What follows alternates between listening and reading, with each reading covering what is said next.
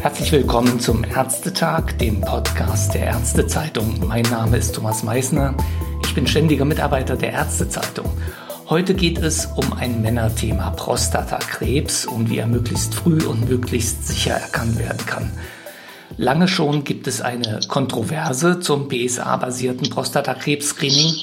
Jetzt hat das Institut für Qualität und Wirtschaftlichkeit im Gesundheitswesen IQWIG seinen Abschlussbericht vorgelegt mit dem Fazit, der Nutzen eines solchen Screenings wiege dadurch verursachte Schäden nicht auf.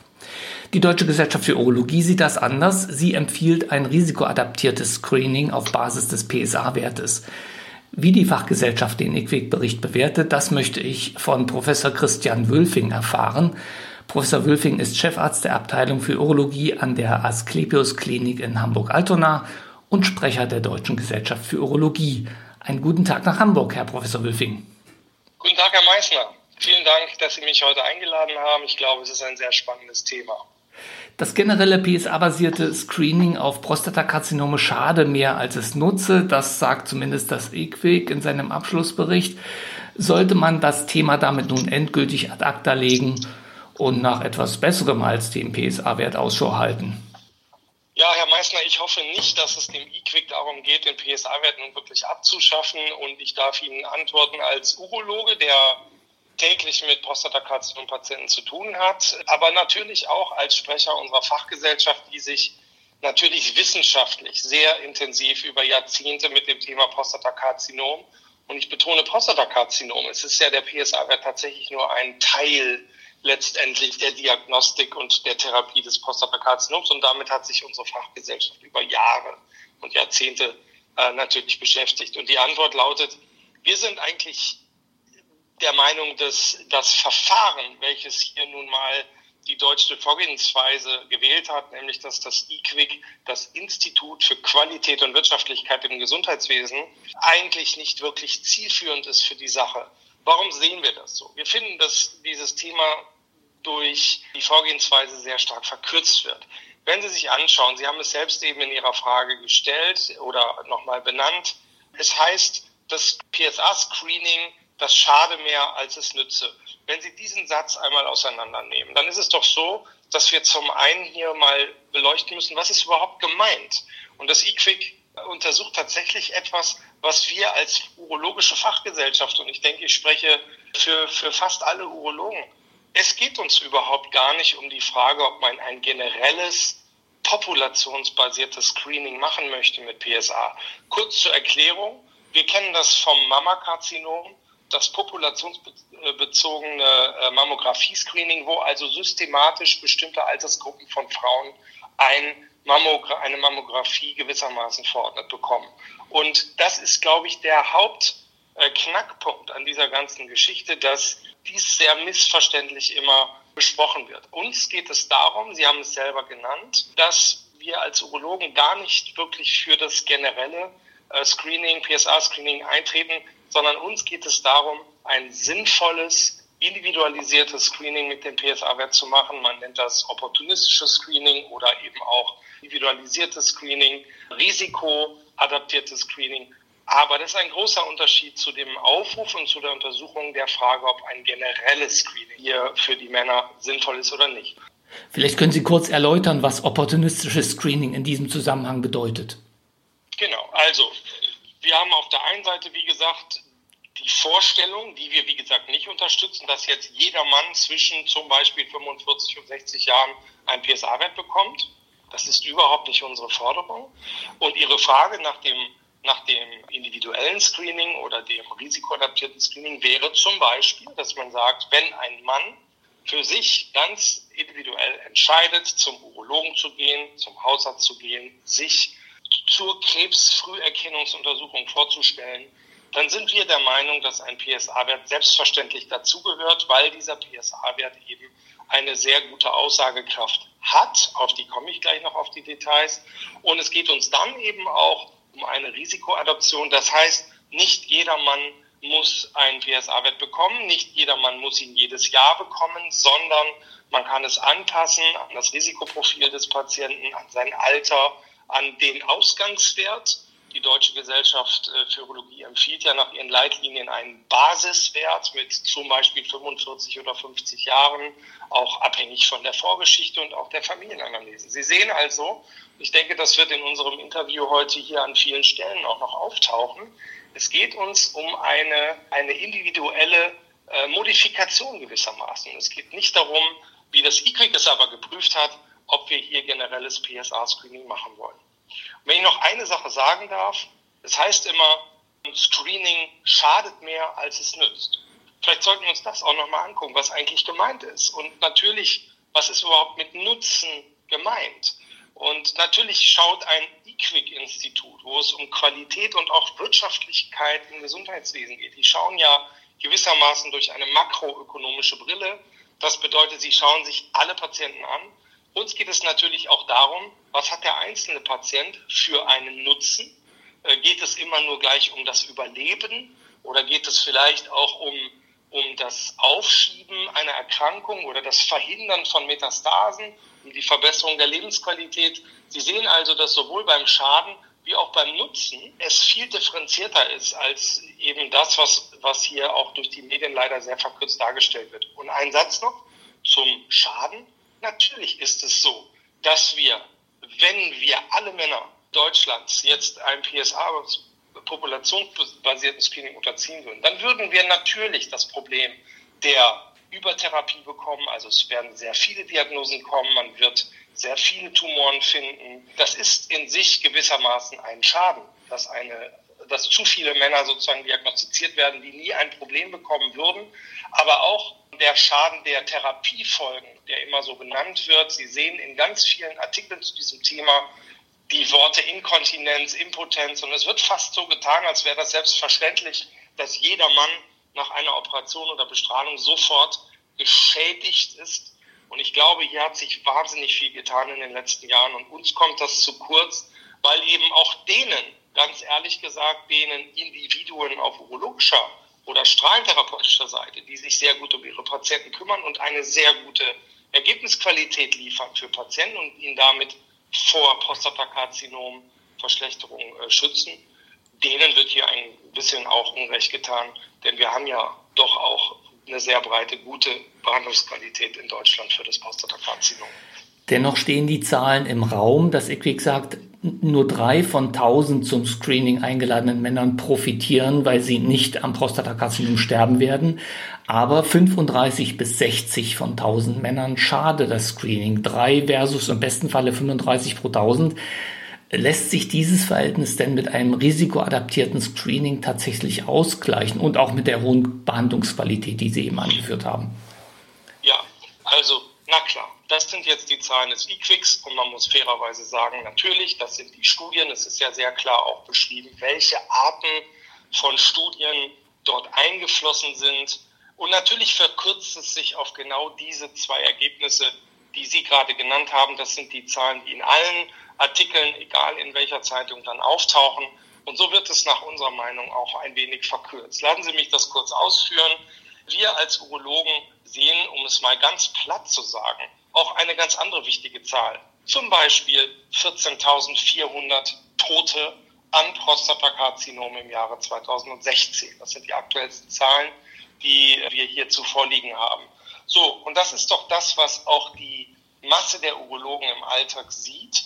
Sie haben nach dem risikoadaptierten Screening, also wenn der Patient, das Individuum vor Ihnen steht, dann geht es doch dem Individuum, dem Betroffenen, der, der sich um seine Gesundheit kümmern möchte, der vielleicht im Bekannten- oder Verwandtenkreis schlimme Fälle erlebt hat, dem geht es doch darum, eine klare Standortbeurteilung zu haben. Und da ist es auch sehr abstrakt für Patienten, eine Datenbasis des IQWIX sozusagen zu zitieren, dass nur drei von tausend Männern profitieren, wenn auf der anderen Seite die ganz knallharte Zahl von 14.000 Toten, und zwar an, nicht mit, sondern an Prostatakarzinom steht. Und das sind mitunter sehr unvorteilhafte, um nicht zu sagen, für den Patienten wirklich schlimme Verläufe. So, und ich glaube, das darf hier auch mal gesagt werden, denn der Ansatz, natürlich müssen wir als urologische Fachgesellschaft uns auch auf Daten verlassen und auch in die Breite gucken und auch den Makroansatz selbstverständlich mit berücksichtigen. Aber ich denke schon, dass wir es immer wieder mit Individuen zu tun haben und deswegen den risikoadaptierten Ansatz hier geltend machen dürfen. Einsatz noch zu den Zahlen, da hatte ich eben in Ihrer ersten Frage schon darauf hingewiesen, wenn wir diese Studien anschauen und jetzt auf Zahlen kommen von 30 bis 60 Männern, die angeblich einen Schaden nehmen, dann muss man das ja auch differenzieren. Zum einen ist immer die Frage, ist das jetzt ein Schaden durch die Biopsie? Ja, gibt es vielleicht, vielleicht sprechen wir auch gleich noch drüber, neue Erkenntnisse, dass man Biopsien vielleicht auch besser machen kann oder sogar vermeiden kann?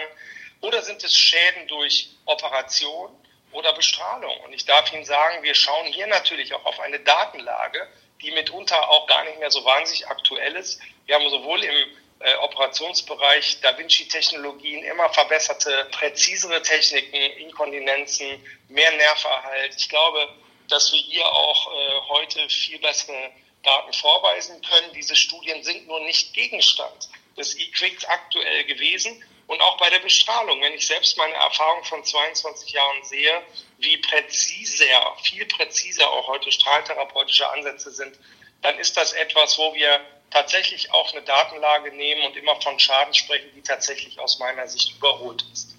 Herr Professor Wülfing, nun äh, leben wir aber in einer Zeit der evidenzbasierten Medizin und äh, Sie sagen, das risikoadaptierte Screening äh, ist sinnvoll. Das EQUIC sagt, ein risikoadaptiertes Screening, äh, die, die Schaden-Nutzen-Bilanz eines solchen Screenings müsse erst noch in Studien äh, gezeigt werden. Auf welcher Datengrundlage wirbt denn die Deutsche Gesellschaft für Urologie für das risikoadaptierte Screening?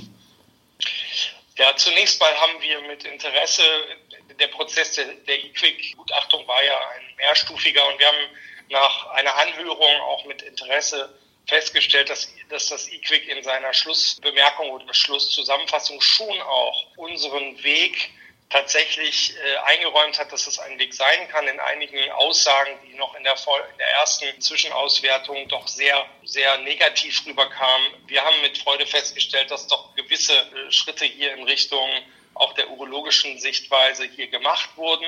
Dennoch, Sie haben recht, natürlich wollen wir evidenzbasierte Medizin.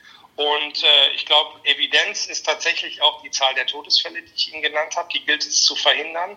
Denn, und das muss ich an dieser Stelle nochmal sagen, wir wissen aus evidenzbasierten Studien sehr genau, dass A, Todesfälle entstehen und dass aber auch, und das hat sich doch in den letzten 15 Jahren total verbessert durch Daten durch Studien, durch Evidenz, dass wir zum Beispiel die Ergebnisse der Active Surveillance wissen. Wir wissen doch sehr genau heute, dass das Prostatakarzinom sehr gut in Low Risk, Intermediate Risk oder High Risk einzuteilen ist. Und wir wissen auch etwas, was kein Journalist schreibt, weil es keiner lesen will in Deutschland, dass in Deutschland und überall auf der Welt 20 Prozent weniger radikale Prostatektomien gemacht wurden in den letzten Jahren, weil wir auf der anderen Seite in den Low-Risk-Stadien fast zu 90 Prozent, 80, 90, 100 Prozent die Active Surveillance empfehlen, also das, die aktive Kontrolle des Patienten. Und das ist auch ein Teil der Evidenz, dass die Studien, die wir Urologen mitgemacht haben, die wir kennen und die wir auch bei unserer Bewertung des Individuums in den Praxen und Kliniken anwenden, nämlich dass Active Surveillance einfach auch ein völlig anderer Weg ist und eben Schaden gar nicht erst entstehen lässt. Und das wird ja angewendet. Und bei der Diskussion und den verkürzten Headlines in, in den Zeitungen kommt mir dieses zu kurz. Ein Satz noch. Ähm, Sie haben nach Evidenz gefragt. Wir wissen ja durchaus, wie gesagt, Todesfälle auf der einen Seite, aber wir wissen durchaus durch kontrollierte Studien, randomisierte Studien, dass wir Vorteile sehen bei in bestimmten Operationsserien, bei bestimmten Strahlentherapieserien. Das sind nur, sagen wir mal, dann Behandlungs- und Therapiestudien, die nicht in erster Linie jetzt mit dem Screening-Ansatz zu tun haben. So, und ich glaube, um es zusammenzufassen, wenn wir, wenn wir sorgfältiger aufpassen und seltener das PSA sozusagen bestimmen, also nicht jährlich bei jedem Mann, sondern risikoadaptiert bestimmen, dann zu einer Biopsie zum Beispiel kommen und aber auch gleich wieder unterteilen in High Risk, Intermediate Risk und Low Risk und dann diejenigen, die keine Therapie brauchen, auch in Ruhe lassen, dann sind wir auf einem sehr guten Weg, der sich auch sehr gut durch evidenzbasierte Studien darstellen lässt. Und das ist der Weg der deutschen Urologen. Die deutsche Prostatakrebs-Screening-Studie ProBase soll ja unter anderem zeigen, dass ein risikoadaptiertes Screening hilft, unnötige Untersuchungen und Behandlungen zu reduzieren. Die Endergebnisse sollen bald vorliegen. Gibt es denn Zwischenergebnisse, die Sie schon berichten können? Ja, das ist prima, dass Sie auch die Probase-Studie hier einmal an äh, oder ähm, die, die Probase-Studie ansprechen. Ähm, die Probase-Studie ist ein wirklich exzellenter Ansatz. Hier sind 47.000 Männer von 25 Jahren gewissermaßen systematisch einbestellt worden. Also wenn Sie so wollen, genau das, was wir eigentlich nicht wollen, nämlich populationsbasiert. Und diese Rekrutierung der Studie ist abgeschlossen. Das heißt, wir haben 47.000 Männer mit 45 Jahren eingeschlossen. So, diese Patienten haben alle einen PSA-Test bekommen, aber wie Sie richtig sagen, ist das Ganze risikoadaptiert. Das heißt, man hat schon mal gesehen, bei 90 Prozent dieser Männer ist der PSA im Niedrigrisikobereich und man hat diesen Patienten empfohlen, sie müssen erst in fünf Jahren wiederkommen. Und da sehen Sie schon mal, dass das was völlig anderes ist, als das, was uns immer vorgeworfen wird, dass jetzt jeder Mann alle drei Monate kommen muss und verrückt gemacht wird. Denn das ist in sich ja auch schon ein Schaden, wenn der Patient Ängste hat, so wird es äh, den Urologen zumindest vorgeworfen, Ängste durch den PSA-Wert. Hier sehen Sie, dass in dieser Studie eben erst nach fünf Jahren wieder untersucht wurde.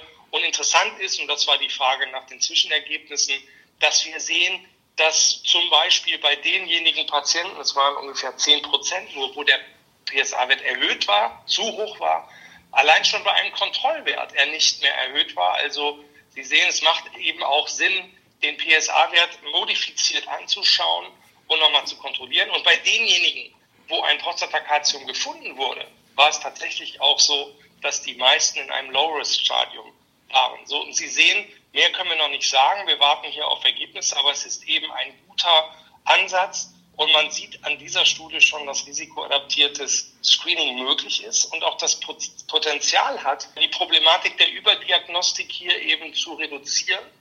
Und ich glaube, man darf sehr gespannt sein, was diese Studie hervorbringt. Wir, die Deutsche Gesellschaft für Urologie, unterstützen ja diese Studie, weil sie eben so einen Ansatz macht, der am Ende die, die Personalisierung hier der Krebsfrüherkennung unterstreicht und dem Patienten ein bisschen auch seine eigene Autorität und Verantwortung für diesen Bereich ihm einräumt.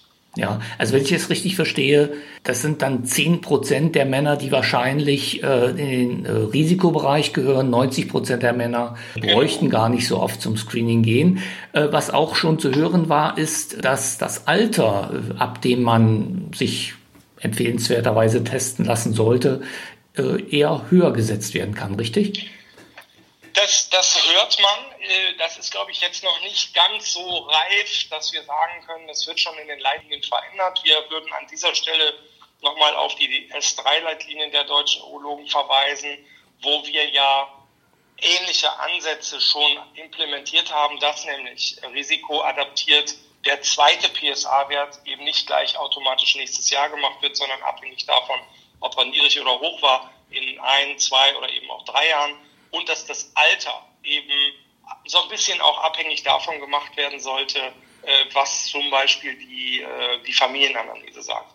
Ich persönlich muss Ihnen ganz ehrlich sagen, wenn wir darüber reden, und das ist, lassen Sie mich das vielleicht einmal sagen, es wird immer so gesagt, und das Thema, da kommt man auch nicht drum rum, bei Frauen ist es mit der äh, Vorsorge viel besser bestellt als bei den Männern. Die Männer gehen alle gar nicht. Und ich finde, wir haben als Fachgesellschaft und auch ehrlich gesagt als Männer, wir unter uns, einfach auch mal den Auftrag, darüber nachzudenken, wie Männer sich um ihre Gesundheit kümmern. Da muss ich Ihnen ganz ehrlich sagen, Leitlinien sind wichtig und die Empfehlungen stehen. Trotzdem, wenn zu mir ein Mann mit 43 kommt und sagt, er möchte jetzt gerne mal eine Früherkennungsuntersuchung machen, dann finde ich, sollte man ihm das auch nicht verwehren sagt allerdings nicht, Achtung, dass, also bitte nicht schreiben, Urologe sagt, alle 43-Jährigen sollen jetzt zur Früherkennung. Das ist nicht die Aussage. Aber wenn einer kommt, weil er sich dafür interessiert und seinen Körper äh, beobachten möchte, finde ich, kann man das äh, auf jeden Fall auch jüngeren Patienten zukommen lassen. Vielleicht nochmal zurück zum IQWIC-Bericht. Vielleicht kann man auch das positiv sehen und sagen, die deutschen Urologen und die Gutachter des IQWIC sind vielleicht gar nicht so weit voneinander entfernt. Das IQWIC sagt doch ebenso wie Sie, dass äh, die Reihenuntersuchung mittels PSA-Test einigen Männern durchaus nütze. Vielleicht nochmal zusammenfassend, wo genau sind die Hauptdifferenzen? Ich glaube, die Hauptdifferenzen sind einfach schon in der Natur der Sache, dass ein IQWIC auf einen, auf einen Populationseffekt. Die, sind, die haben doch den Auftrag, die Frage für Gesamtdeutschland zu klären. Und der Urologe oder ich sag mal, die urologische Fachgesellschaften sind letztendlich die Summe der Urologen und diese haben einen Auftrag, ein Individuum, was in der Praxis vor ihnen steht, zu beraten, zu behandeln. Und das ist per se schon mal ein Riesenunterschied. Der andere Unterschied ist jetzt zwischen, Sie sprechen das Thema Reihenuntersuchung an, ich glaube aus den Beispielen, die ich eben zu Probase genannt hatte oder die wir auch im Alltag sehen. Das Wichtige ist doch zu verstehen, dass es wahrscheinlich wirklich gar keinen Sinn macht, wie das IQIC es testet und zu Recht sagt, wenn ein Mann mit 50 einen PSA-Wert bekommt und das war's, man soll an diesem PSA-Wert jetzt irgendwas festmachen, das ist nicht sinnvoll. Sinnvoll ist, den Patienten anzuschauen und ehrlich gesagt, er braucht auch mehr als den PSA-Wert. Er braucht zur Klärung der Frage, was los ist, gerade weil der PSA-Wert seine Schwächen hat, braucht der Patient einen Ultraschall, eine Volumetrie, eine Anamnese und idealerweise vielleicht auch mal, Stichwort Reihenuntersuchung, einen Verlauf. Und ehrlich gesagt, nichts ist so gut, wie wenn ein Patient kommt und schon einen PSA-Wert von vor fünf Jahren mitbringt, weil man die Untersuchung, die man dann macht, viel besser in ein Gesamtkonzept einordnen kann. Und das ist doch gut für den Patienten, weil er dann besser und, und präziser beraten werden kann. Und das sind, glaube ich, die Hauptdifferenzen. Und deswegen glaube ich, ist der Ansatz des E-Quicks vielleicht gut, wenn es am Ende darum geht, ob sowas für ganz Deutschland erstattet werden soll. Also wenn es um Geld geht. Aber wenn es um jetzt den Patienten geht, der wissen will und gut behandelt werden will und gut beraten sein will, habe ich Krebs? Ja, nein. Wenn ja, ist der Krebs schlimm? Muss ich behandelt werden oder nicht? Dafür, darin liegen, glaube ich, die Hauptdifferenzen im Ansatz. Inzwischen werden ja auch weniger invasive Untersuchungsmethoden, etwa per Magnetresonanztomographie, diskutiert. Werden wir eines Tages Untersuchungsmethoden haben mit der sicheren Aussage, ja, Krebs, Krebs ja oder nein, und zwar ohne aus der Prostata vielleicht äh, Gewebe entnehmen zu müssen? Auch hier muss ich Ihnen sagen, wird immer die Biopsie, da wird nicht immer drüber gesprochen, aber gemeint ist sie häufig schon. Man könnte auch mal die Frage stellen, was ist gegen eine Biopsie einzuwenden, wenn sie gut gemacht wird? Sie geht schnell, sie ist sicher und sie hat eine klare Aussage. Insofern wird die Biopsie auch so ein bisschen immer in eine Ecke gestellt. Das nur am Rande. Grundsätzlich war Ihre Frage nach alternativen Methoden. Und da muss man sagen, wir sehen, glaube ich, schon einen sehr starken Trend in den letzten Jahren, dass wir zum Beispiel die von Ihnen genannte äh, MRT bekommen. Ich muss Wert darauf legen, dass wir bei diesen MRTs immer über die multiparametrische MRT reden, also die, die wirklich spezialisierte MRT-Untersuchung der Prostata und nicht einfach MRT-Becken. Und hier haben wir schon tatsächlich neue Daten, die noch nicht wirklich ganz reif sind, aber die ersten Leitlinien, die auch sagen, man sollte durchaus vor der Biopsie ein MRT machen. Das ist leider beißt sich das in Deutschland noch mit der Erstattung und deswegen, aber dort werden wir hinkommen. Und natürlich wird es Fälle geben und wir sehen das ja aus den gängigen MRT-Studien, dass man mit dem MRT vermutlich tatsächlich teilweise in einzelnen Fällen Biopsien verhindern kann. Wir dürfen aber nicht vergessen, dass auch das MRT bestimmte Krebsarten gar nicht sieht. Das, das MRT hat auch eine Falsch-Negativrate von bis zu 20, 30 Prozent, je nach Studie.